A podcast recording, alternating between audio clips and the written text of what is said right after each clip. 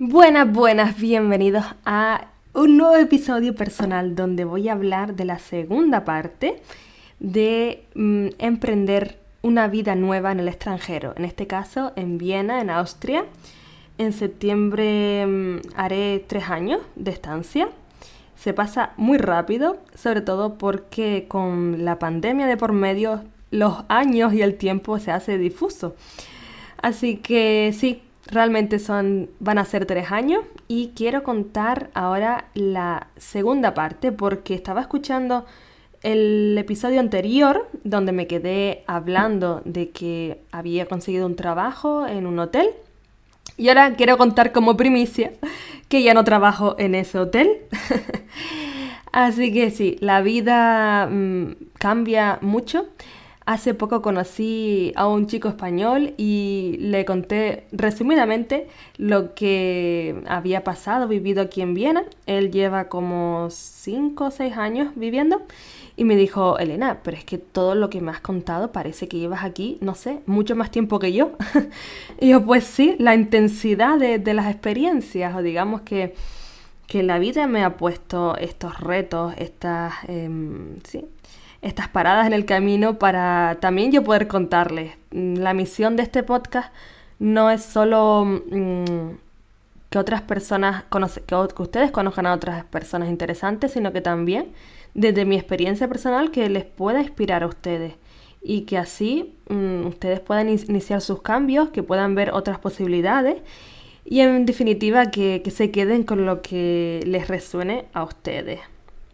Y continúa hablando sobre el año 2021, ya que ahora estando en el 2022 haciendo retrospectiva, puedo analizarlo un poco mejor, cómo me sentí, cómo lo viví, porque para mí fue más duro el 2021 que el 2020.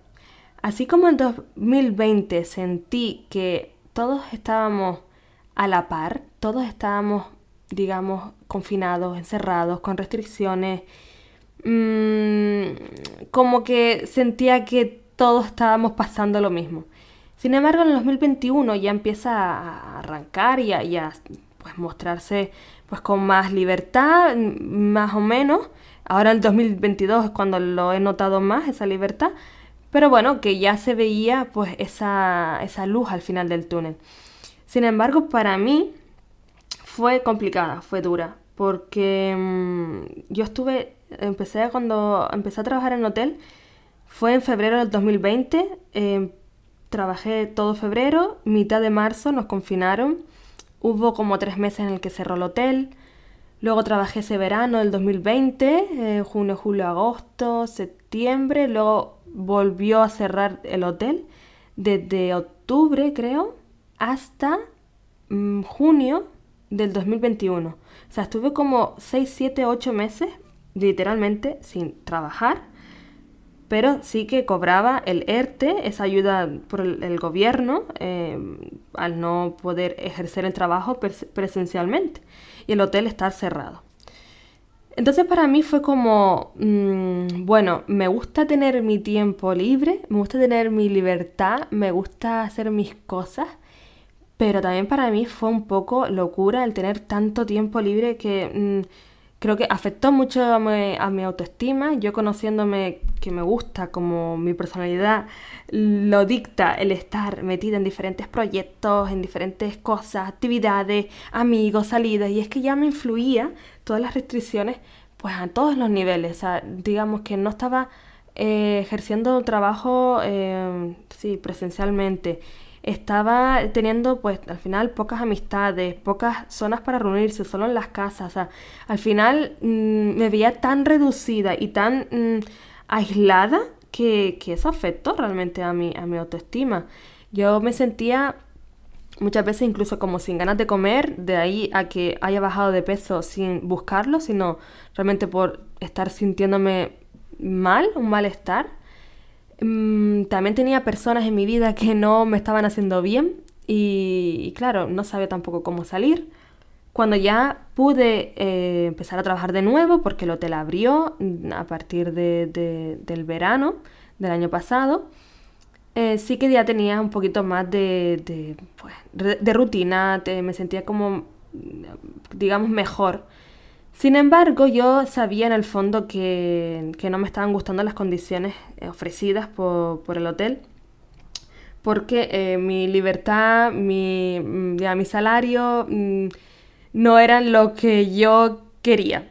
Y ya a mí la, digamos, la razón de que es que estamos en pandemia, es que hay que bueno, es que la industria hotelera o la industria turística es la, ha sido de las más afectadas.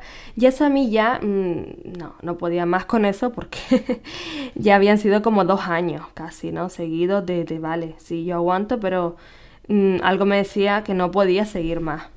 Por lo cual me planteaba en renunciar. Eh, sin embargo, mm, claro, yo lo comunicaba con mis amigos, mi familia y muchos me decían, uy Elena, pero vas a dejar un trabajo que es seguro, que te van a pagar, bla, bla, bla, bla, bla, bla, bla, bla. Y yo, sí, sí, lo necesito hacer, ¿no? Eh, también es verdad que, que, escuché consejos, ¿no? De mi familia, también de amigos, de, de que es mejor ir buscando un trabajo mientras tienes uno, es decir, no mm, renunciar a uno, quedarte sin nada y luego buscar trabajo, eso no, sino mm, mientras tienes un trabajo, buscar paralelamente otro. Y así lo hice, me armé de valor, eh, estaba, como les comentaba, experimentando mucho malestar. También por otro lado, yo eh, me veía con pocas posibilidades porque esto es una creencia limitante, ¿no? Que, que yo tengo, tenía y que comparto porque mm, al haber estudiado turismo eh, centraba pues todas mis opciones en el mundo de la industria hotelera o de la industria o del turismo en general. Y como yo sabía y sé que ahora mismo está mal, pensaba, ¿y ahora qué hago entonces con mi vida? y mm, me veía con pocas posibilidades. También otra creencia limitante es sobre mi nivel de alemán, que no es el de un nivel nativo, que cometo errores que no me desenvuelvo tan bien como en inglés o bueno, español, que es mi lengua materna. Entonces ahí estaba también otro, eh, otra creencia limitante que me frenaba a iniciar la búsqueda de otro nuevo trabajo. Hasta que al final ese malestar ganó esas creencias limitantes. O sea, yo sabía en el fondo que tenía que salir de ahí, que tenía que buscarme otra cosa, que no podía, ¿no? Em, y así hice. Realmente en enero mm, empezó mi cambio eh, y terminé también el año pensando, no, no, en el 2022 tengo que eh, buscar y cambiar cosas en mi vida porque esto está fallando. Pues resumidamente, em, no hice una búsqueda intensa, sino me metí otra vez en una página de donde se ofrecen prácticamente em, trabajos en el sector del turismo para ver lo que había, lo que se ofrecía y vi un puesto de trabajo que era para trabajar en el sector de los coworkings, de, de la, sí, de los coworking. Y claro, ahí se vino otra vez pues la Lena que, que, le gusta mucho el tema de los negocios, empresa coworking, que tenía experiencia ya de Gran Canaria y también por los que les conté en el episodio anterior eh, que yo, mi primer trabajo en Viena fue en un coworking, eh, luego cuando estuve reiniciando la búsqueda laboral en el 2019 también presenté otra entrevista de coworking ¿Y hizo Elena otra vez en el 2020? Los coworking. Quien la sigue la consigue, ¿no? Parece. Y realmente, bueno, fue a la tercera bala vencida. Vi esta, este puesto de coworking. Eh, leí la descripción y digo, este, esta descripción soy yo. O sea, no puede ser más descriptiva, más personalizada. A lo que, mm, claro, yo estaba, mientras estaba trabajando en el hotel, pues eh, estaba preparándome el, el currículum, tanto en inglés como en alemán adaptándolo y, pues actualizándolo. Hasta que dije, venga, creo que eché el currículum, no sé si fue como un 8 de enero, no mentira, un 6 de enero, un día de Reyes, algo así, porque lo vi tan claro y digo, no, voy a aprovechar y ya lo he hecho. Hice así, me llamaron para mm, hacer una entrevista, esa entrevista me la preparé, aunque la verdad que tenía como ganas de ir sin mucha preparación, pero menos mal que, que me lo preparé, porque claro, no es lo mismo comunicarme en un idioma que entiendo, o sea, que, domino eh, 100% a un idioma que no domino tanto. Entonces hice bien en esa preparación y mm, la entrevista fue bastante bien, duró una hora, mm, yo me quedé muy contenta, estaba tranquila, me entrevistaron tres personas a la misma vez.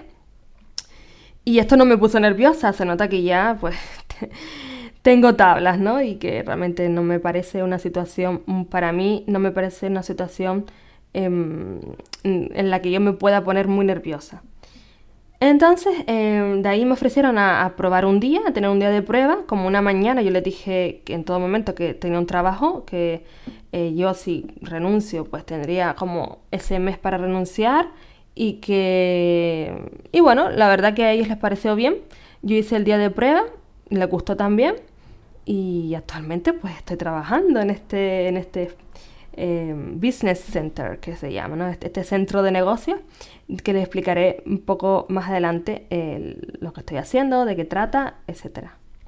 Claro que antes de contarles lo que hago actualmente en mi trabajo, les comento ese momento en el que yo renuncié. o sea, yo les conté en el, episodio anterior que fui despedida de dos trabajos o de tres, ¿cuánto? No sé. Me despidieron, ¿no? Y eso a mí me, me causó pues mucho mucha herida, ¿no? Me causó mucho daño. Sin embargo, esta vez era yo la que iba a renunciar, ¿no? Y, mm, realmente lo hice pues justo el último día del mes. También lo hice así porque hasta que yo no había recibido una oferta firme de la, empresa actual, no iba a renunciar a mí, ¿sí? no iba a renunciar a lo que ya tenía. Entonces, em, bueno, eh, realmente ese momento en el que estaba preparada para enviar el email oficialmente de, mi renuncia. Estaba yo temblando, era como, Dios mío, qué miedo mm, el dejar un trabajo sin saber, pues, bueno, cómo hacer el siguiente, pero tenía que hacerlo, tenía que dar ese salto al vacío, bueno, no al vacío, sino de confianza. A mí me gusta mucho y me gusta eh, la empresa en la que trabajo y eh, no me ha decepcionado. También porque estaba buscando yo un cambio de trabajo lo buscaba porque además de, bueno, ser como otro sector, parecido a, un poco a la hostelería, pero no tiene nada que ver, quería también apostar por más calidad de vida, lo que para mí significa tener más libertad, tener mis días libres mm, asegurados. En este caso yo estaba buscando tener los fines de semana libres porque así podía compatibilizar con mis relaciones sociales aquí en Viena, ya que casi todo el mundo trabaja de lunes a viernes por las mañanas.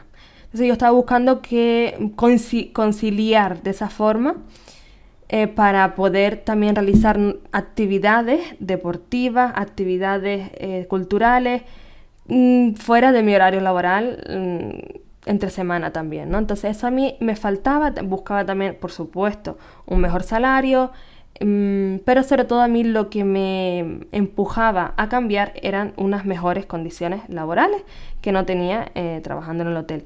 Siempre digo que en el hotel aprendí muchísimo, creo que aprendí muchísimo, o sea, en todos los sentidos, pero sobre todo me quedo con esta parte de a nivel personal, me generó y me dio tanta confianza y tanta seguridad en mí misma por enfrentarme a situaciones totalmente nuevas para mí, sola, mm, en un país extranjero, hablando en otro idioma, o sea, era como tanto el desarrollo personal que eso, mm, gracias a, esa experiencia, actualmente el trabajo que desarrollo no me parece tan difícil en ese sentido, porque ya había superado como otros contratiempos más complicados en el hotel.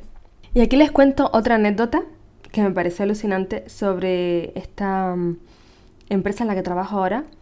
Y es que eh, yo en el año 2019, cuando estaba buscando trabajo, em, me presenté a, una entrevista para un coworking, realmente de la misma empresa, pero esta empresa tiene submarca. Entonces era a una submarca de esta empresa. Y recuerdo que en esa entrevista al final no me cogieron. Eh, creo que les pregunté la razón y me dijeron que habían encontrado otro candidato yo eso lo, lo, bueno, lo relacionaba con mi, con mi alemán o digamos, bueno, puede ser que hayan tenido otro candidato mejor, entonces a, mí pues no me escogieron. Y es que trabajando, eh, actualmente este trabajo, eh, como les digo, es, son, es una empresa matriz, pero luego tienen submarcas.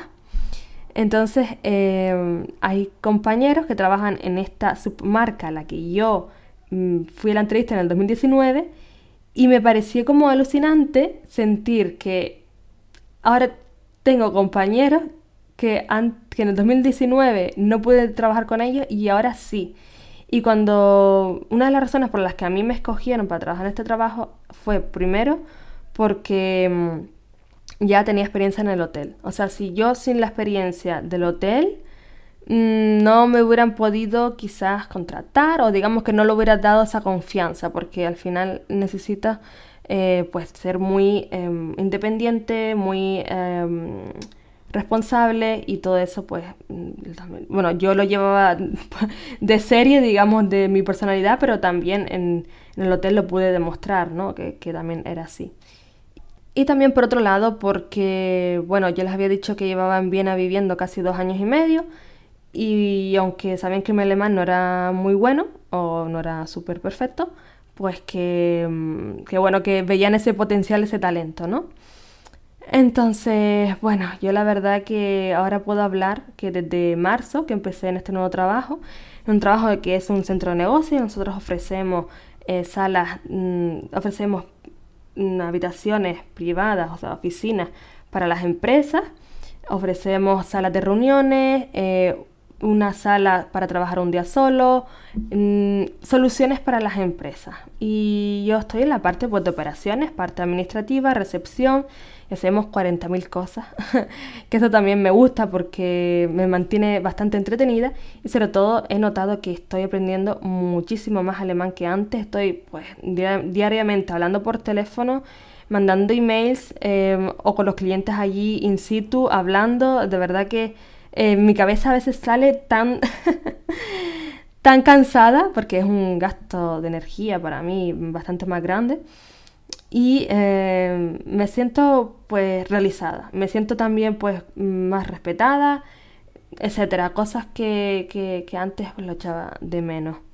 Y para resumir aquí este podcast, voy a comentar que, ahora me siento muchísimo mejor, he vuelto a sentir esa motivación tras haber realizado este cambio de trabajo que me generaba infelicidad o digamos que muchos valores de los que yo apostaba no se estaban cumpliendo, pues al final eh, a partir de marzo hubieron muchísimos cambios en mi vida, pues a nivel laboral, a nivel personal y a nivel de relaciones.